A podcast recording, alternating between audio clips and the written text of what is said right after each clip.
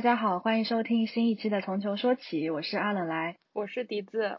今天我们非常高兴邀请到了一位嘉宾，他叫 Steffy，他之前是在国内最著名的两个足球类论坛都工作过，一个是绿色的那个，还有一个是红色的那个。那么我们就先请嘉宾来给大家介绍一下自己吧。Hello，大家好，我是 Steffy，然后呃一名比较佛系的国际米兰球迷，呃穆里尼奥的一个忠实的拥护者，嗯，国迷入坑快二十多年了吧。那也正是因为国际米兰球迷的这个原因，选择了去米兰留学，大概学习生活了五年左右的时间回国，好，先后曾经在两家体育资讯类的 A P P 负责社区运营的工作。啊，我自己本身大概是在从球说起第二期开始订阅的呢，一开始是在嗯笛子微博转发的这个内容渠道，呃，知道了就是从球说起这个内容。其实当时已经使用小宇宙蛮久了的，但好像从来没有在微博的呃主页刷到过相关的一些内容，呃，其实蛮惊喜，说就互相关注的博主也成为了主播，然后好奇心驱使去一探究竟，一直到了现在，然后感谢两位主播这么用心的做这样一档节目，其实也是满足了我一个作为播客听众的呃内容需求吧，对，就非常感谢两位主播。哦，感谢关注，感谢关注，突然被吹捧，一开始就在，对，有点不太习惯。这两个 A P P 算是国内足球类做的最大，而且是用户数量最多的两个 A P P，也是呃每次球迷在比赛赛后都会习惯性的去在那两个论坛上面去参与一些讨论的嘛。然后我就想知道你在里面做的运营是指哪方面的运营呀？呃，我觉得还是挺有必要跟观众。听众朋友们，解释一下我们工作内容的。那我其实现现在很多朋友啊，包括亲戚，呃，还是觉得我是一个做足球的人。那他们认知上的做足球，我理解可能更偏向是足球媒体那个概念认知上的。包括之前和笛子在微信聊天的时候，那笛子也用到了说足球编辑这个词。包括我之前去日本啊，就是人家问我是做什么工作的，我是 IT 系。哦，人家说 IT 系啊，那你一定是程序员吧？就工资一定很高吧，大概这样。对于就是不在这个行业的人里面来说，运营啊、产品经理啊、运维、中台、后台，就这些词汇，大家其实是没有一个很具象的一个概念的。我之前听说过一个非常有趣的梗，是个美美团的产品经理，就是和家里面的人介绍自己在美团工作，然后就受到了一个质疑，说，哎，你怎么说就跑跑去做外卖了？然后诸如类似的事情其实还挺多的，所以其实今天也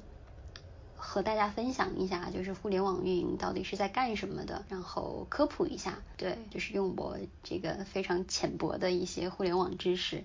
来给大家稍微解释一下，对，如有不对的话，请多多指正。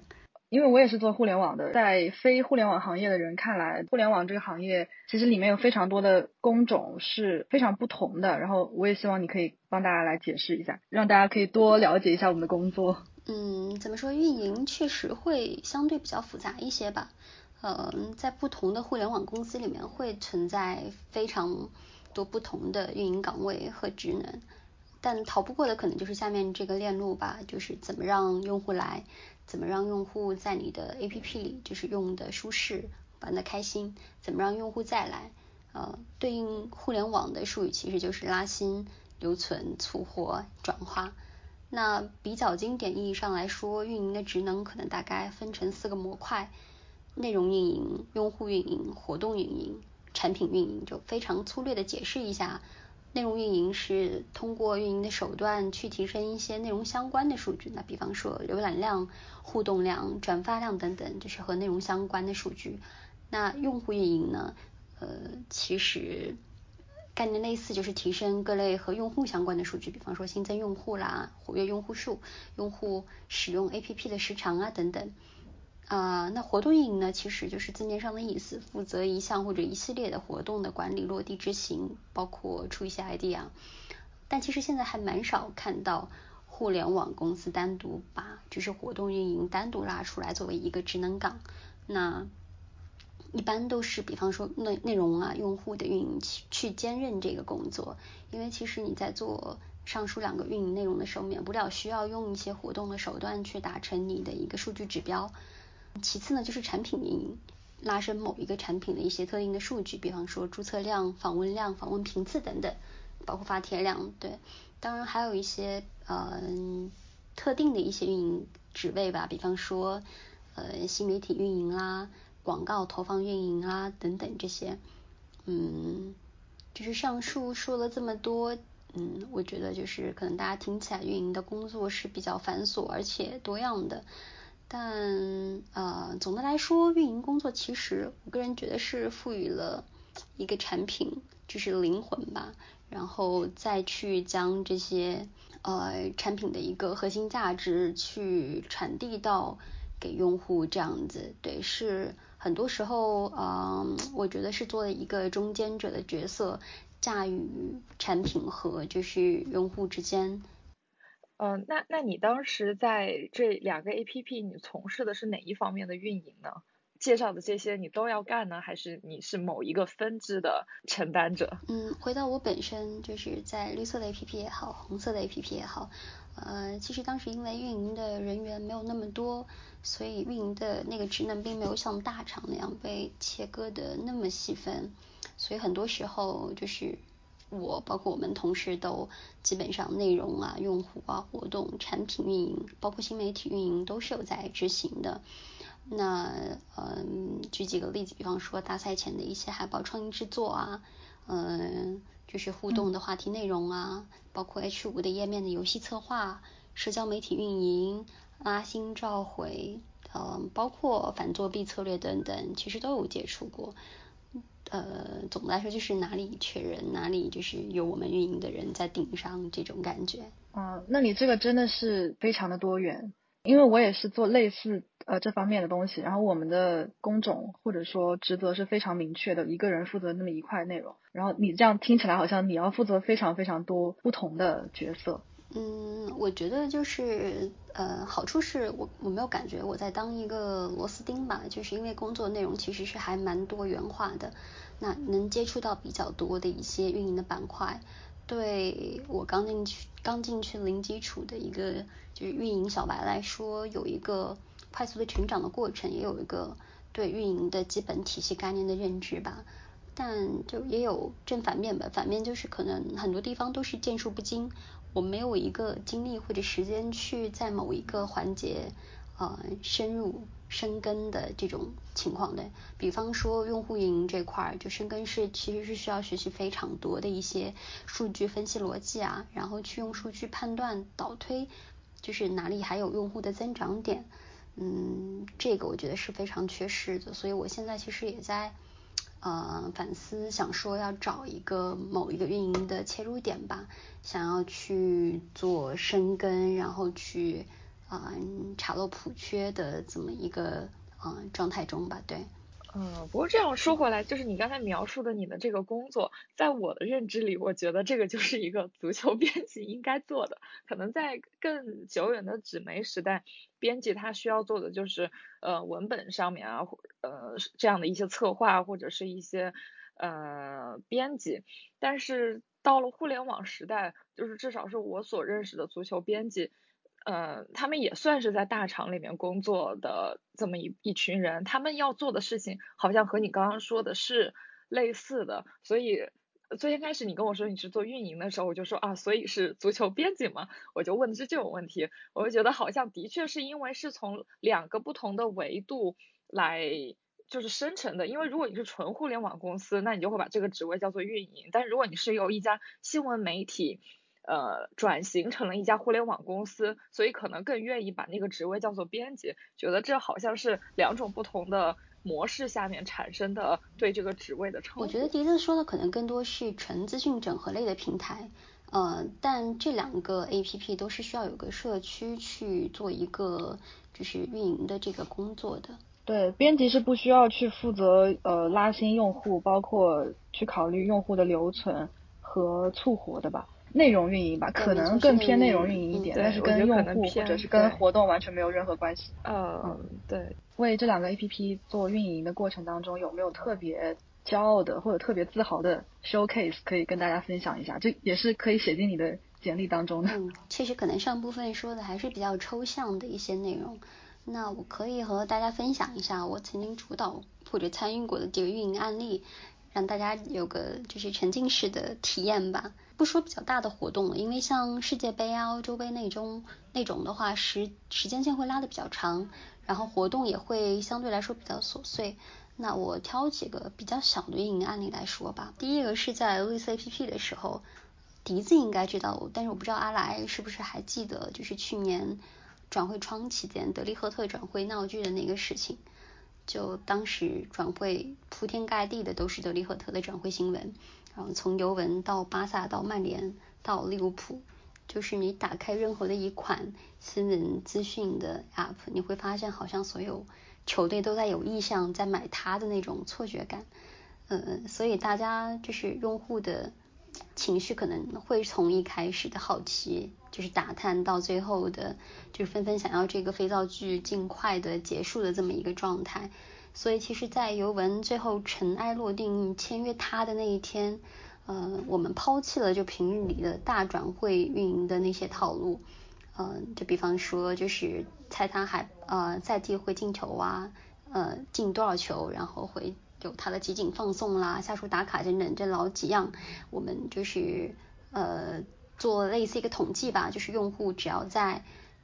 然后用户只要在评论区评论，就是我的德利赫特时间，然后我们会自动回复用户，他在就是整个转会窗期间一共看了多少新闻，然后他一共花了多少时间，然后我为了突出这个数字的震撼力，把小时转化算转转化算成了秒。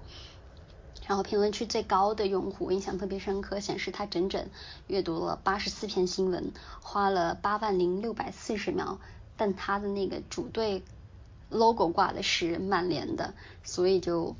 一进评论区，就是我们的用户就能看到，类似一个曼联球迷花了二十二个小时去看那个德利赫特的那个转会新闻，但是他最后去了就是尤文的这样的一个比较呃。悲剧的一个故事吧，对，当时这个活动，呃，转发量，不管是转发量啊，还是评论啊，就是数据都还蛮好的，算是，嗯，就是当时反响比较大的，然后效果也比较明显的一个，呃，运营的案例吧，对，嗯。正好是曼联球迷的日常，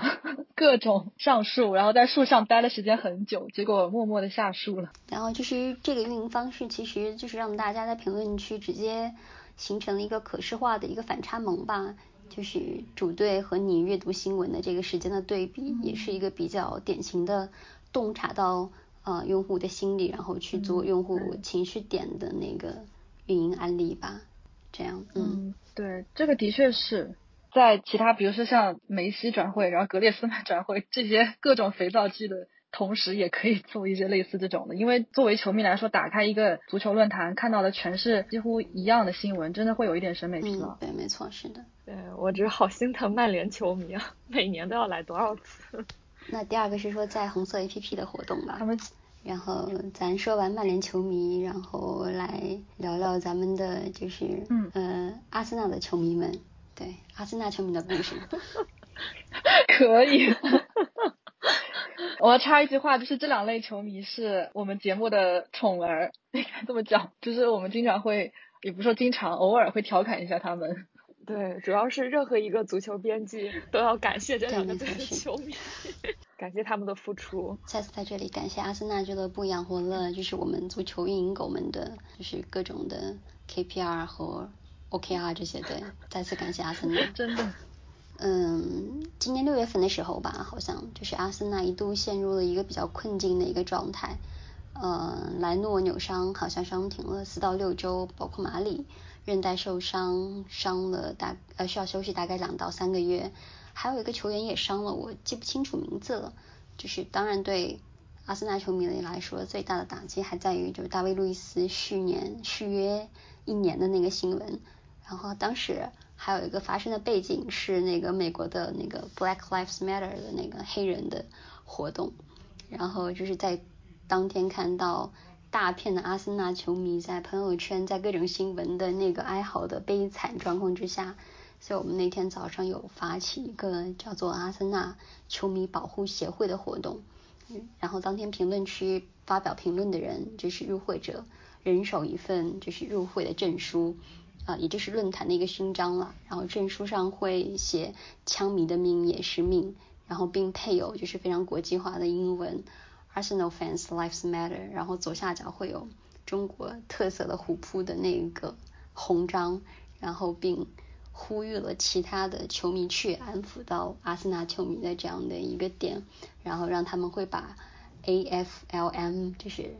打在公屏上，然后对应阿森纳的那个 C Y G O 的口号嘛，然后成了当天虎扑全站第二的一个内容。对，然后排名第一的好像是篮球类的一个 N B A 的新闻吧。对，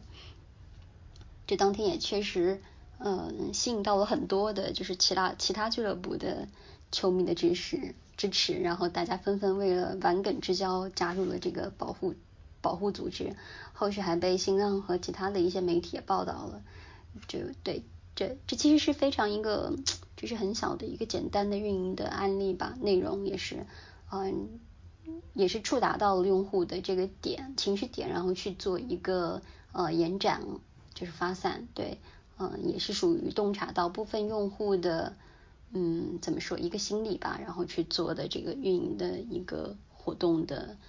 案例，就是我平常做的，其实还是有蛮多相似类似的，就当天捕捉到了用户的情绪点，然后马上去做这个事情。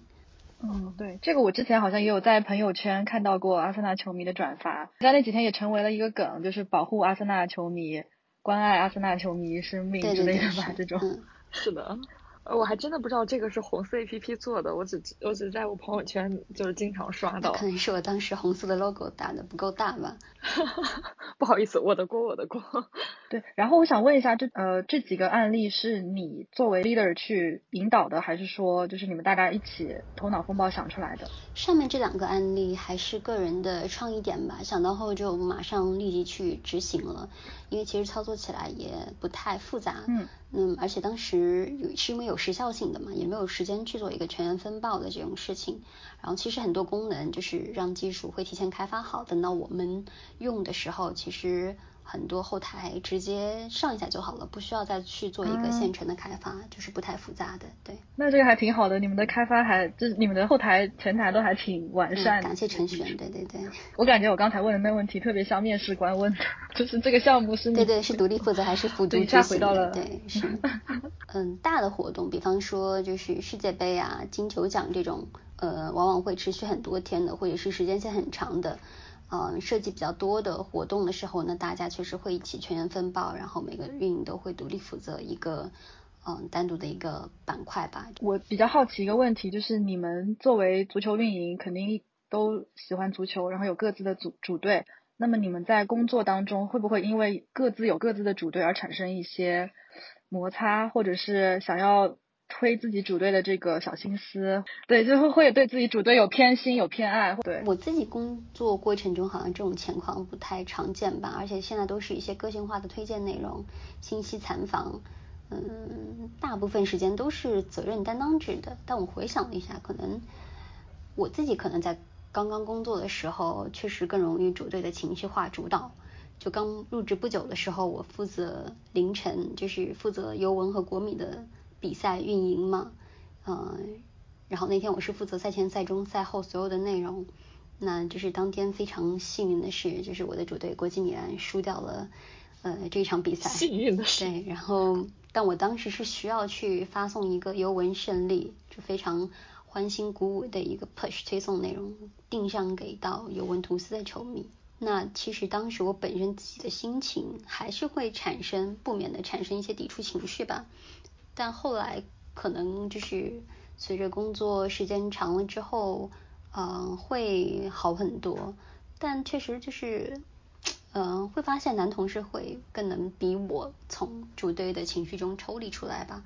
当然，他们有可能这个情绪会有啊，但至少我没有，嗯，就是在他们工作中啊，或者是在交流中啊，看到他们有就是非常多的体现，对。嗯，可能我身边接触到的女运营、女女的运营也是这个现象，就比较能从难以从就是主队的情绪中抽离出来。这个你让我想到我之前，因为我之前在英国的时候也是做在 digital agency 帮那些客户做内容方向的一些运营。然后我们的客户像有英超联赛，也有利物浦这样子的球队，有其中一个男同事他是死忠曼联球迷的，负责的他负责的 account 就是利物浦，然后他需要在每次利物浦赢球的时候，用非常欢欣鼓舞的语气去发那些微博还有微信公众号，他每次都很痛苦，但是他又不能表现出来，那种感觉就是我相信作为一个球迷是能够呃理解的，就他可能虽然没有。你你刚说的，虽然说那些男同事没有表现出来，但是他们内心绝对是非常痛苦。所以有时候会听到一些是的那个嗯球迷说，詹俊老师解说好像因为哪怕利物浦的主队比赛也没有听到很倾向性的解说嘛，所以他觉得他是个非常敬业的解说员。但就是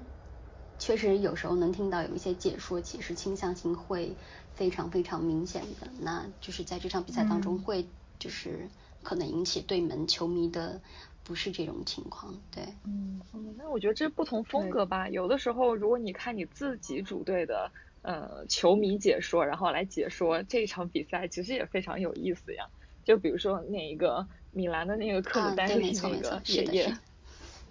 就他每一次都是看点嘛，嗯，所以我觉得这应该也是不同风格，嗯嗯，对。对，但是国内球迷大部分都不是从风格这个角度考虑，他只会考虑自己的主队有没有被呃那些解说或者那些呃发布发布内容的人对打引号的照顾到。对，所以一般他们都很少显示出自己的偏向和喜好，也挺难的。对，作为一个公开发布内容的人，其实需要考虑到内容的公正性嘛，这个还是挺难去权衡的。就是我当时做运营工作的时候。就我们的运营人员会用自己的一些文章账户去发送一些文章嘛，呃，一些互动类的文章、话题之类的。所以当时是呃，我们的主队 logo 是不能挂到你的账户旁边的。对，这个是在工作期间一个呃禁止的行为，因为你当挂了之后，其实所有所有的用户就会看到你工作人员的那个属性，对，会去做一个就是判断，有时候对。然后我看到你说有之前在发 Instagram 的一个足球账号，啊，对，是海外的那个 APP 的 ins 账户。那个是什么情况呀？嗯，因为当时我刚进去的时候做的不是国内的社区，是在做海外的版本社区。那当时绿色 APP 是分国内和国外两个团队的，国外的呢又是独立的 APP。不知道两位有没有听说过这个？对，有没有下载过？就我当时自己是特别想要拓宽这个。新的品牌的推广渠道，然后新的窗口吧，在帮这个这帮人反哺到我们的 APP 里面，所以其实是自己尝试了一下这个运营 ins。起初做起来的时候，确实是特别特别难的一个状态吧，算是内忧外患的一个状态。那外患是因为 ins 这个足球内容类的账户，在我一八年下半年进场的时候，已经是非常。就是饱和的一个状态了。你不说俱乐部的官方的一些 ins 账户，第一梯队有像 B2 就是露天看台四三三 BT，然后 Football Daily U UK 这种，然后包括我们的竞品 One Football。嗯，第二梯队其实也已经有非常非常多，就是非常有创作天赋的自媒体，辛勤耕耘了特别多年在 ins 上。对，像 B2 四三三这种。首先，他们自己 A P P 的运营成本并并不高吧，呃，基本是一个信息抓取的一个汇总的平台，所以大部分的时候就是他们的精力都是在社媒上发光发热的，而且就是图文啊、视频内容创作都有，嗯，像 B R 就是他们会有一大波的创作者跟着比赛，然后事件热点能实时出图的那种。然后时效性非常非常的高，就一下子可能就立马出图了。然后你会发现他们质量也特别特别的高吧？对，这个就是对当时的我来说，其实是特别难跨越的一个一个一个坎吧。觉得比亚好像他最出名的就是他的图做的非常精美，很有创意，而且时效性非常高。对，时效性也很高。内优的话，其实当时没有配备专门的 UI 的设计师去给我。提供创作的这个内容，其实当时也没有什么特别多的经费，呃，完全完全是出于一个个人的意愿去做一个新的尝试，嗯，嗯所以前期是花了特别多的一个时间去做一个内容铺垫，嗯，因为是空白的内容嘛里边，所以当时自己学 PS 啊，实时出图学着，嗯，积累人气，去研究 ins 上球迷的一些内容喜好，包括它的一个流量分支点，去提升一些新闻的时效性吧。嗯，打个比方，就是之前上面也可能说的比较抽象，就在欧冠决赛的时候，嗯，做利物浦和热刺的比赛，就对不起阿来老师，就是赛前球迷的其中之一需求其实是看看就是场外两队球迷的呃助杯观摩的一个盛况，除了就是他们喜欢看球员之外，他们其实还想看看场外的。那我们也没有经费说。就是可以去呃前方外拍实景，所以就当时直接搜索了一下信息，在 Google 上就是马德里，因为球球呃决赛是在马德里嘛，所以搜索一下马德里的呃一般的球迷聚会会在哪个广场，然后 ins 刚好有一个搜索地址搜索栏的功能模块，输入这个广场的名字之后，会实时展现那个地点最新上传的一些图片。或者是一些视频的内容，所以当时就立马发现有个视频还蛮有煽动和感染力的，是一个歌手在和五万多的一个利物浦球迷合唱的一个视频，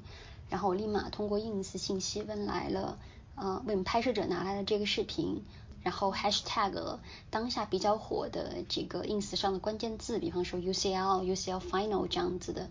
嗯，关键字立马上传更新，就没过多久。就发现那个格列兹曼有点赞这个视频的内容，那又因为 ins 的推荐算法是会把你关注人点赞的内容推荐到广场里头的，所以其实当晚就这样多了特别多的一个粉丝，嗯，后来又也因为呃相用了相同的一个方式获得了一个日本年轻选手的关注吧，并且在 ins 上互相关注上了，嗯，那个球员现在在巴萨的 B 队叫做安布玉奎。Hiroki 桑，嗯，然后那个时间段也免费增长了非常多的日本的粉丝，像美国啊、日本啊，就是欧洲啊这种，就粉丝，哪怕你做推广，其实也是非常难以获取的，都是获客成本比较高的一些国家，这些国家的用户他在 ins 上活跃度又高，又有消费能力。嗯，其实是很难获取一免费获取到一些粉丝来源的。然后当时就因为就是诸如此类的一些很细节的、很小的一些运营的 case 案例，大概花了一年的时间吧，呃，基本是一个人独立完成。然后 ins 从零到了四十万的粉丝，然后期间也只做过两次嗯推广。做到后期的时候，嗯，怎么说，就是从基础的小白跳脱出来的时候。嗯，你会发现，就是运营其实是时时时刻刻在和人心打交道的，那用户的很多行为体现其实就是人性的体现。嗯，当你拿捏对了，就是怎么讲，就是用户的就是某一个时间点、某一个时刻的情绪的时候，那很多事情就成功了一半。接下去你只要选择对相应的就是运营的手段，其实就可以了。所以，嗯，这个事情回过头来，现在想想还是挺有成就感的一个事情，就是也算是自己从零做到一的这么一个成功的运营案例和 case 吧。对，就现在想回过头来想，就是确实是挺让自己，确实是挺有成就感的一个事情。对，现在还有时候就是津津有味的在回味那个那段时间的时光。需要实时关注各个联赛的热点，然后并且及时的去反馈和创造一些内容。是的，是的。这个需要很强的，需要很强的 sense。对，一开始的时候还是摸索，到后续本 ins 本身也会给到一些数据吧，就会你会非常直观的看到用户什么样的内容是用户喜欢的，什么时间点你发的内容是会被更多的人看到的，什么样的一个形式互动是评论比较高的。到最后，你其实会发现自己得出，会得出一个方法论，然后呃用数据去改进一些，用数据的就是结论的反推去帮你去改善一些就是运营不好的一个点吧。那你有就是在做了一年就 ins 社媒之后，有没有总结出一些规律？比如说哪些国家的人喜欢看怎么样的内容，或者哪个球星在哪些国家会最受欢迎？嗯，之类的这种规律吗？嗯，其实比我想象中的差异化会更小一些，对，就是我原本以为可能国内外球迷喜好差距程度会特别大，但事实上，中国流量高的球星、活跃度比较高的一些俱乐部，在国外也同样会受到一样的欢迎。每个国家也都会特别喜好自己国家产出的巨星和他所呃所属的俱乐部这样子。对，中国的足球迷其实跟呃全球其他国家足球迷，他们在这一点上还是挺像的，对，差异化还是挺小的。对，因为我之前看到的一些招聘启事，它可能是更偏内容的，然后它就是招聘的时候就会写仅限男生，然后我有去问过，就是说为什么仅限男生，然后就是说因为足球的运营，它一般基本上就是你只要上班就是要熬夜的，然后他们的经验是说女生熬不起，所以就干脆就只招男生，所以想知道在你工作的这两个。嗯，红色和绿色公司他们的情况也是这样的吗？就是你你的同事的大概是男女比例是怎么样的？然后，嗯，你觉得工作工作环境对你对于你来说是呃友好的，还是你会觉得性别就是女性身份给你带来了一些阻碍？男女员工比例确实差距还是蛮悬殊的，当然我指的是正式员工。嗯，绿色 A P P 和红色 A P P 的兼职人数也比较多，然后关于性别这方面我也没有去做过特别的研究。那抛开程序员这种不说，绿色的话，运营七年，一共大概就招过四到五个运营女女生运营吧。对，从诞生到现在七年，一个手指是能啊数过来的，这个这个这个人数还是非常少的。啊，但他们但他们运营总共有多少人？就是他们运营团队，大概是一个什么数量？十到二十人左右吧，对，应该是不超过二十人，对。嗯，所以就是最多时候也就最多也只可能有五分之一是女性。那在 A P P 上面，呃，那那你先说一下，就是你的工作会因为你的。呃，性别会有一些影响吗？性别这块，我觉得在工作内部可能体现不是特别大吧。真要说，可能从两方面，一方面可能是夜班排班更容易受照顾一些，因为足球 APP 还是一个相对比较特殊的工种吧。那我们的运营上班时间大概是一周排一次，然后有三个班次，有早中晚这三个班，大小周制度。嗯，早上还是比较正常的一个互联网上班的时间，中班就是下午三点到晚上十二点，就甚至有时候跟完比赛到一两点，晚班是凌晨十二点开始上班，处理一些突发状况啊，嗯，或者是跟重要的比赛实时做运营内容啊，所以就是你一周的状状态可很可能是上完一个早班，休息几个小时之后上夜班的这种日夜颠倒的混乱的状态。那女生确实啊，不可否认，在这个情况之下，比男生的调整速度会更慢一些。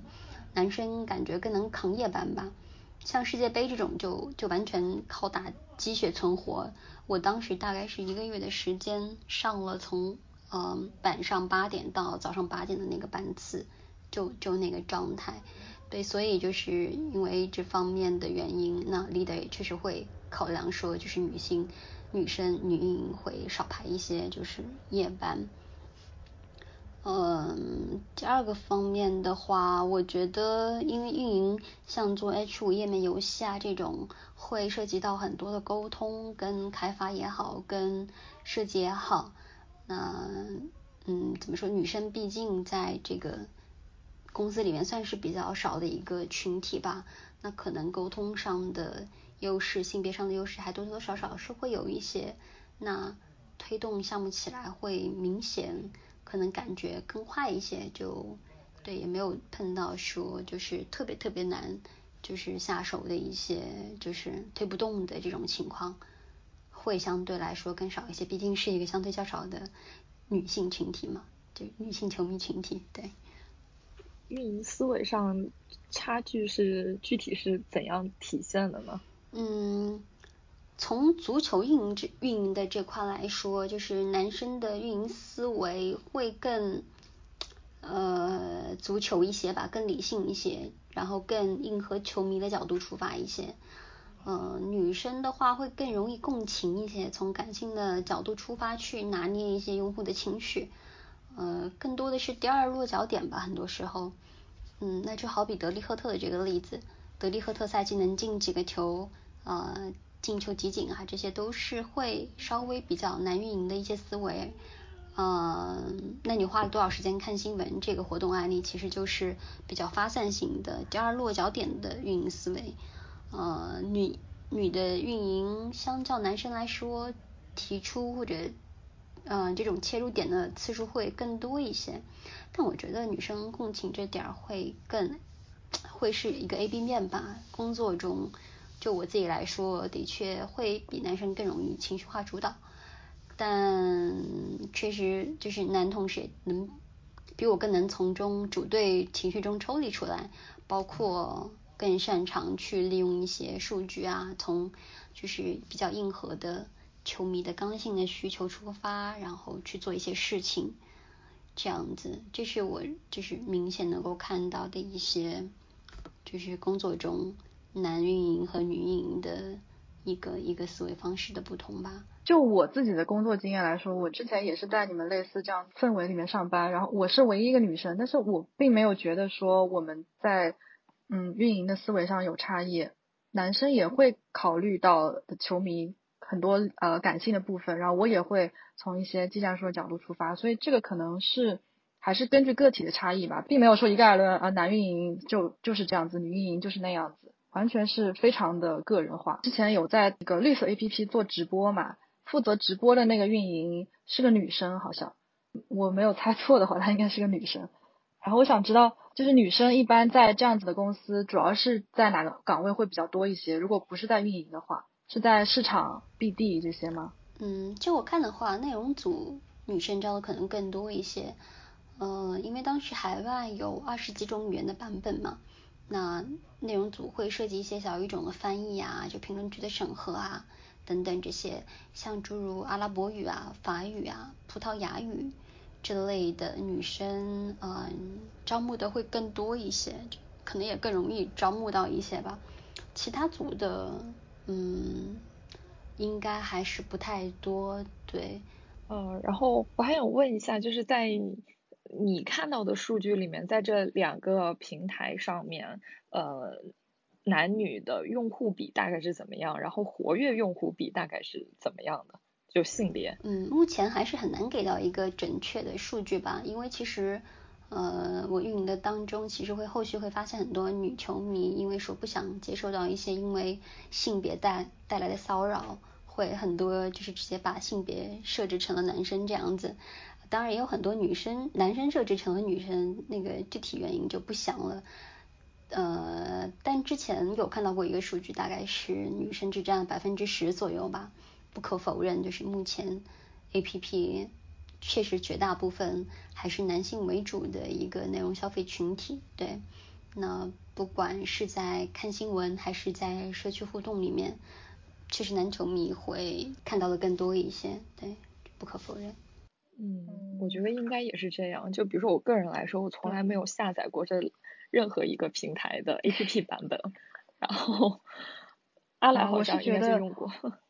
对，我是这两个之前都算是深度用户吧。所以红色大概有七八年，然后绿色也有六六七年的样子吧。然后我也在两个平台上面都有一定的那个绿色，因为我做直播，所以有一定的粉丝量。然后在红色上面。之前去年热刺来上海，呃，我跟波切蒂诺在酒店大堂跳舞唱歌的那一段视频被发到了红色 APP 上面，并且被顶到了首页。大家有说这个人是我，然后就会进行一番评论什么的。嗯，但是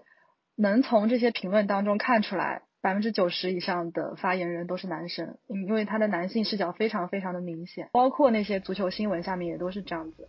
嗯，确实，在很多女球迷的内容下面，还是能比较常看见就是男生的呃评论的这些内容啊，就是包包括不友好的评论这样。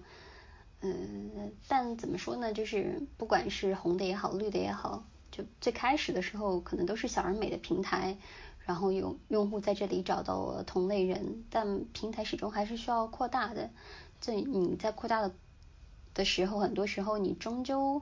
避免不了去破圈啊，去去中心化等等这样的一个行为。所以样本量大了之后，嗯，你终究逃不过网民的素质的参差不齐，这样，然后，嗯，核心用户被稀释了，这也是非常常见的一个现象。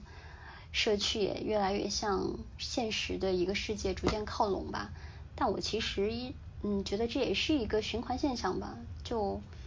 嗯，怎么去说呢？就好像正是因为这样的一个现象，有了很多的一些小的缝隙。呃，能让很多小而美的平台有冒头的这样一个机会，对，然后这也是我觉得是互联网界的一个循环吧，就是大家在大的社区待久了，可能会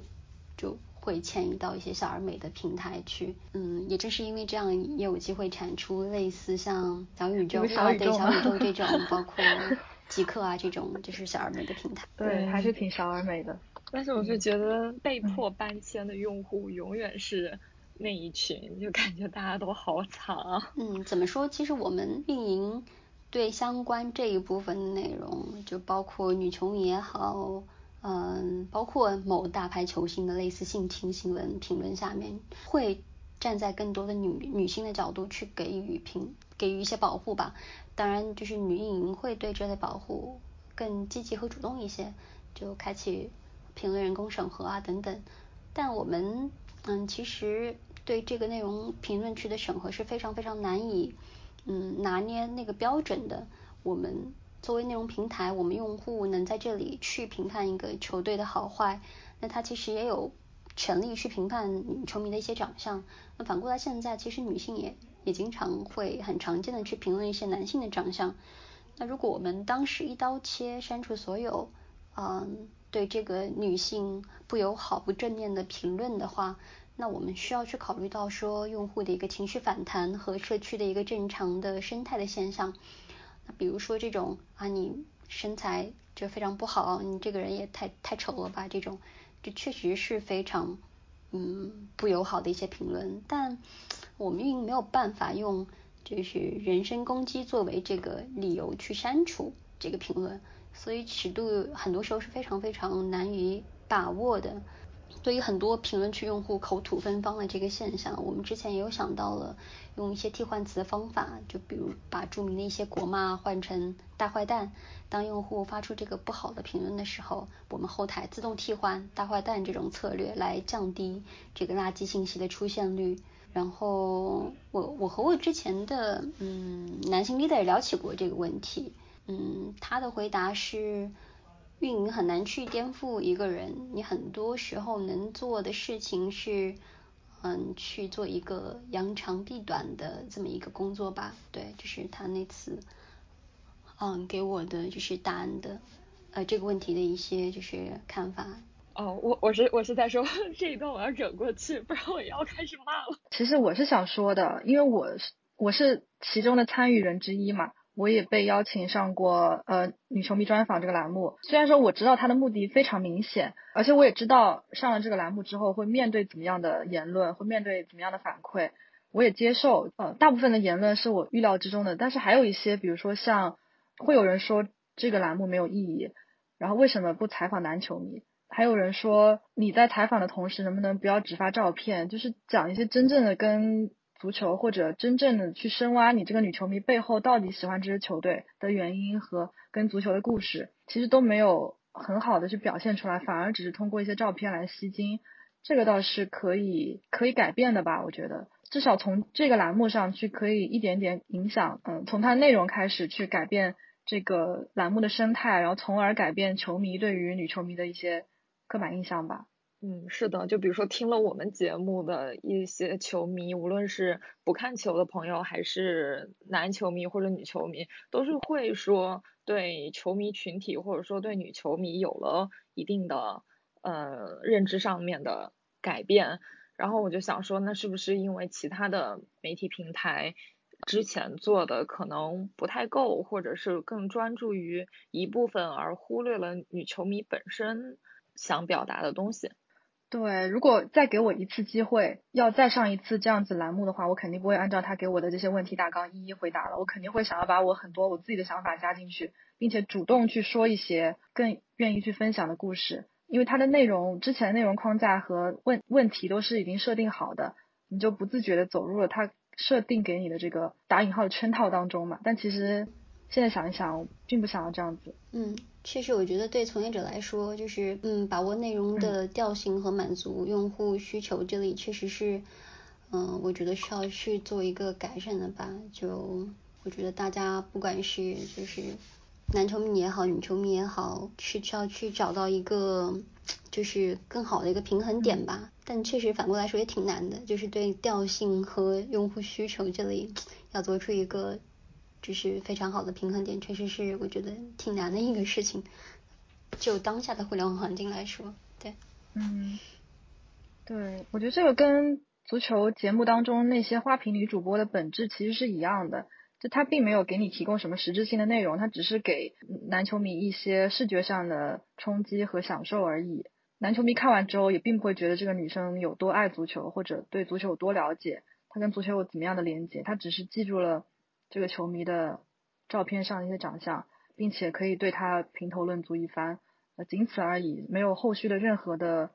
呃进展，所以就是我觉得这方面可以在。去改变一下吧。嗯，对，确实没错。我有去过红色 A P P 那幢楼，之前也有好朋友在里面上班。我看他们上班氛围其实挺轻松的，把球衣都挂在那边，然后大家可以穿着球衣或者呃滑滑板什么的，就是在办公室还是比较 chill、比较放松一种状态。就我想知道你们平时工作的时候，大家大部分都是球迷嘛，然后会把这种爱好非常强烈的印在你的工作当中吗？比如说世界杯的时候，你熬夜看了一个月的球，并且是以工作的状态去看的，看完之后还会。以同样的热情和激情去带着你是一个球迷的身份去看球吗？嗯，第一个关于爱好这点，就大家其实还是没有特别强调主队就是属性的个人，嗯，感觉大家没有特别的那个意愿，顶多是在大赛之后，就是第二天穿一个就是主队的球衣上班，就在主队赢球的时候，然后会在聊天群里面怼几句。第二个的话，我其实很多时候会有觉得足球不那么可爱的时候，嗯，是犯错误的时候吧。就记得有一次是做一个嗯全局的推送吧，然后我的推送文案里面有了一个非常明显的错误，然后这一个错误就是因为这个推送到达了就是几百万人的就是手里边嘛，其实就是这个错误对。当时的我来说是有一些自尊心的打击和心情的挫伤的，呃，会觉得足球在这个时候可能嗯变得不那么可爱了，对，就是这种犯错误的时候还是会有就是质疑自己是不是应该从事这行的时候，因为原本是一个很纯粹的自己热爱的一个项目，但是会因为这些嗯嗯工作了的原因就导致。可能嗯呃会让你这个纯粹的喜欢会掺杂一些杂质吧，对。其他的时候感觉还是挺那个，呃，还还挺富有激情的，在看足球比赛的，只是可能主队情绪不能那么强而已。这我要隔空跟你握个手，因为我也有碰到过几乎一模一样的情况。我当时管理英超那个微博，也有大概三百万的粉丝吧，我当时想给。我自己的微博发一条状态，结果用了那个号去发了，就相当于那个号上面是我自己的私人状态，就很大的一个乌龙。但是在当下马上发现，对，我在一分钟之后反应了过来，然后马上把它删掉，但是还是有人看到了，就很尴尬。印象特别深的，嗯，时候是有一次在做圣诞活动的时候，就是我们给南安普顿做策划嘛，嗯，然后就是。嗯，资源互换，然后我们可以在他们主场推广我们的 APP。是中场休息的时候吧，那个时候需要打那个 Merry Christmas 到他们的那个呃屏幕的中央，然后去祝福到场的那个主场球迷。然后开球之前发现自己把那个 Christmas 的这个词汇打错了，然后当时就赶紧联系我们就是住在呃住那边的一个团队成员，然后和球队的。工作人员马上联系啊，就幸好及时在开球之前改过来了，然后就不然就是非常影响公司声誉的一个事情。然后那天晚上就开始无数次质疑自自己，然后你会发现，嗯，在运营这行的话，因为你嗯，就是你很多事情是需要做推送啊，包括需要写文章啊，包括需要去做一些很多游戏活动啊。然后你的很多错误其实会被放大很多倍的那个时候。对你就会觉得，明明本来自己只是可以普通的享受比赛，然后可以刷刷微博、微博刷刷这些论坛，没有任何的心理负担。现在你要面对这么庞大的用户群，然后你一一点点错误都会被放大，嗯，并且要承受非常大的心理压力。对，就在那个时候，有有点会怀疑自己。对，对是。总体来说，你还是会享受你的工作吗？嗯，当然。首先，我觉得。能把自己的爱好当做一个工作去做，其实已经是非常不容易的一件事儿了。就本身的概率就很小，而且在这个岗位上，你可以以自己为杠杆去撬动用户的愉悦和满足感，然后去赋予产品更多的这个灵魂的话，我觉得还是非非常有成就感和自豪的事情。嗯，而且运营怎么说，很多时候你获取的反馈是非常实时的。像点赞啊，用户的点赞啊、转发啊，就是在你发了文章之后，用户会马上给到你的一些评论啊，这些都是就是实时反馈。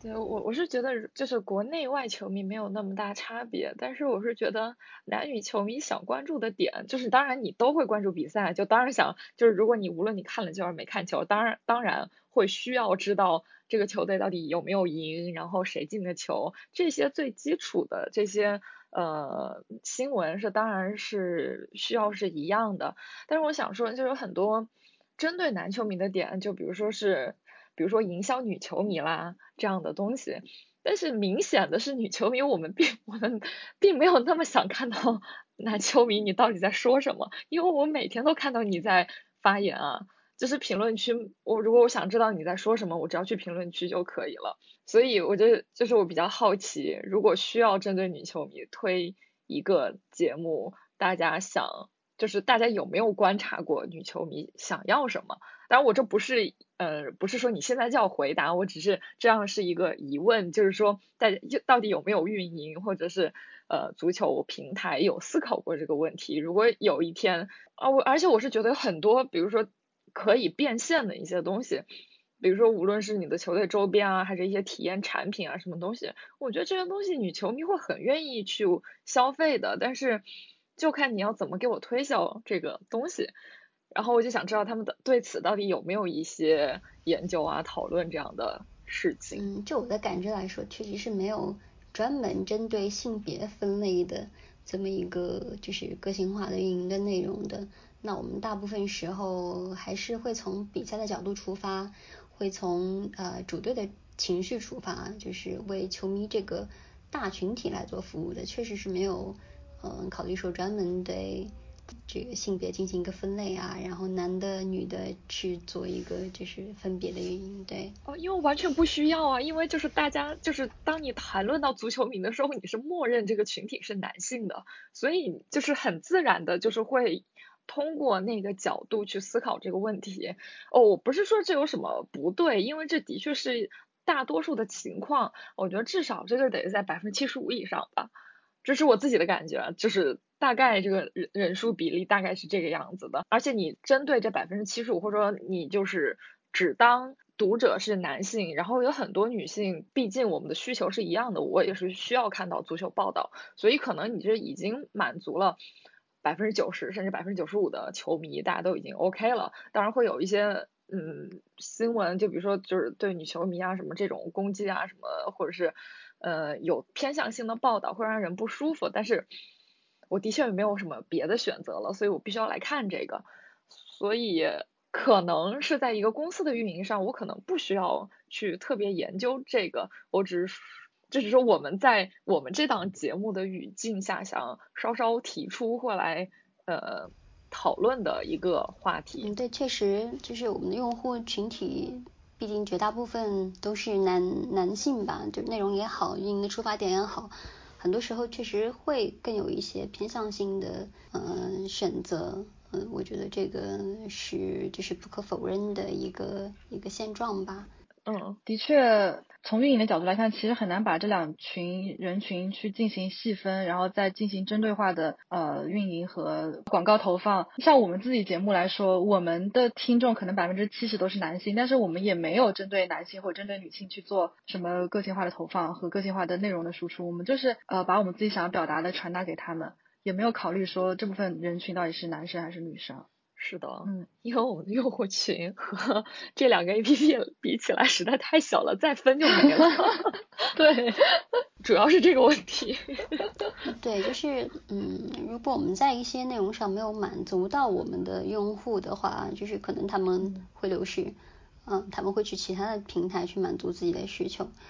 就很多时候，这是我们不得不去考虑的一个非常现实的问题吗？可能就像呃，我们之前有讨论过，女球迷发声的还不够吧？大部分占据主流话语权的还是男球迷，他们更愿意去分享他们自己的观点，而女球迷可能就是默默的看完，然后退出了，就没有留下一些比较。女球迷更多时候好像是一个工具的使用者吧？是的，嗯、没有留下一些让让人可以来，可能他们留下了一些需求是可以得到满足，但是没有，所以说这个就被忽略掉了。我在开播前好像想了想，就是什么时候、什么样的情形之下适合笛子这边就是互相关注的。我不知道笛子这边还记不记得。笛子是不是是所有那个在意大利生活或者是关注意甲的球球迷女球迷？我觉得可能是的。对，就算我不认识，就最多也就隔着一个人了。因为那一段时间就大概一零年左右，真的有好多女生，就是我的朋友们都去了意大利，都在那边生活，然后就是主要是 AC 米兰球迷和国际米兰球迷，我我甚至都不太认识尤文在意大利的尤文图斯球迷。啊，我好 像确实记得那个时候，我加了非常非常多 AC 米兰的女球迷的微博，然后包呃，而且都是就是互相关注的。这么一个现象，应该我就是混在那个里面了。我想知道，就是敌对的女球迷之间，你们的相处方式是跟普通的敌对球迷会有什么不一样的地方吗？完全不一样，我天呐。嗯，我我发现了，好像有一个现象，就是就是死敌球迷女性球迷之间互相的关注现象会比男性球迷多很多。我不知道，就是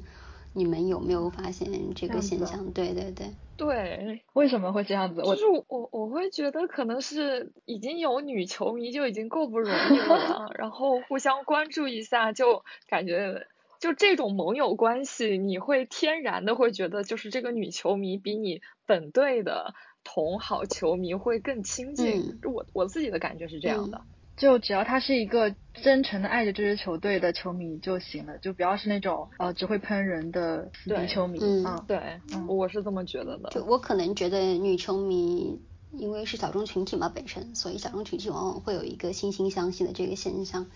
然后极端球迷的属性可能在女性球迷身上会更少见一些吧。我们是会去遵循遵循他这个死敌情节和文化，但不会因为说死敌的文化而影响到我们对这个人的判断和认可上。但男球迷确实有时候还是会更死敌一些，对，就比方说我是呃死敌死敌的球迷，那他可能会在网络上直接否定我这个人。对，会比较排斥。我都和我都和国际米兰球迷一起去看过米兰德比呢。这个我对我来说很新鲜，因为我没有碰到过这样子的情况。我觉得这现在很有趣。你应该去认识一下阿森纳球迷，不，你应该去认识一个巴西球迷，不会的，巴西女球迷。对对我来说，我给你介绍一下吧。对我来说，我是不会去认识呃，故意去认识那些死敌球迷的，因为我自己的自己同方的球迷都没有认识完，我为什么要去认识？就可能对我来说又是不一样的想法吧。哎，我突然想起了，就是一一年的，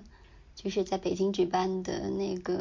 呃鸟巢德比那个超级杯，对对对，是，就当时微博还没有成为社交的主要场景嘛，球迷的社交主要场景，所以有很多人把那一年米兰德比说称形容为是米兰双雄大型面基会，就我不知道橘子有没有去，去了去了，嗯，那年去了特别多的球迷是真的，对，全全来了，那。真的超级搞笑那那一年，对，就嗯，当年场内的球赛感觉和场外的风景一样好看，然后场外有很多国际米兰球迷直接烧那个 AC 米兰球衣的，还有就是呃两个球迷之间求婚的，然后还有 AC 米兰球球迷举着一个横幅说，就是贝卢斯科尼比莫拉蒂多的不只有女人，还有奖杯啊这种。就非常就是 诸如此类的 横幅，就和电视上看是完全不一样的认知和感受吧。然后就是对年少还没有见过世面的高中生的我这种球迷来说，就冲击力和震撼都震撼力都无疑是非常巨大的。那也是我第一次就感知到说国内原来有真的。有这么多国国民球迷和 AC 米兰的球迷，对我我是在我是在一一年的时候知认知道，就是国际米兰的球呃女球迷数量其实还挺少的，因为因为相对 AC 米兰来说，国际米兰女球迷真的还挺少的，但是一个个都长得超级漂亮，都是大美女，你知道吗？那一年我都惊了，我说啊，表妹家的女球迷都这么好看的吗？我要认识一下。那是我那一年的 结论。不过有一说一，确实就是国际米兰没出过什么大帅哥吧？对，斯内德啊、阿尔瓦雷斯这种，在现在仅存有的印象里。说那个你们烤肉帮都还在啊？对，但是那那些人都是平民球员啊，不是那种偶像型的呀。对，想起来确实当时 AC 米兰是星光熠熠的一个一个状态，现象王朝余孽。那那几年都还挺好玩的。然后我后面一年国米不是又来了吗？然后我记得我还去跟另外一群朋友去接机，去接帕奇尼，那天还是他生日什么的，也也挺有意思的。去年呃，国米和尤文是在南京踢了一场，对，那个现场球迷也有点剑拔弩张，就那个氛围还挺紧张的，有在场外就是烧球衣什么的。对，基本大部分都是尤文图斯的球迷嘛，就比例当时还是我觉得有点挺悬殊的，对。嗯，那是一一年的场景还历历在目。对，一一年当时我们还在豆瓣啊、贴吧玩，就当时还没有说有在微博上聊这个球球赛什么之类的，也没有微博的球迷社交这种的。对，时代变迁。对，那个时候基本上以贴吧为主。对，是。贴吧还是挺纯粹。在国米吧，你甚至可以看球。哎，好怀念贴吧。对，就大家都傻逼兮兮的那种感 觉，是的，都很中二。然后那个时候就很纯 粹，就很纯粹，就喜欢这支球队，然后就是会就 follow 他一切的动向。是的，没错。相对来说也没有那么多乌烟瘴气，还比相相对来说还比较封闭的那么一个场景。一想起来就是的，十年了，对。唉，好吧，就在忆往昔中开始结束了我们的聊天。我们好多期节目就是结尾都是在那种感叹，然后感叹岁月逝去，感叹怀念过去的那种氛围当中结束的啊。那就今天非常感谢邀请 Stephy 来到我们节目，谈论了一些足球运营和足球论坛的一些故事。也谢谢大家，谢谢两位主播，就是今天的邀请，然后让我从。内容的消费者变成了就是内容的输出者，在我非常喜欢的这个播客的媒介上面。欢迎下次再来，有机会一定。好，那嗯，那这期节目就到这里，我们下期再见吧，拜拜，拜拜，拜拜。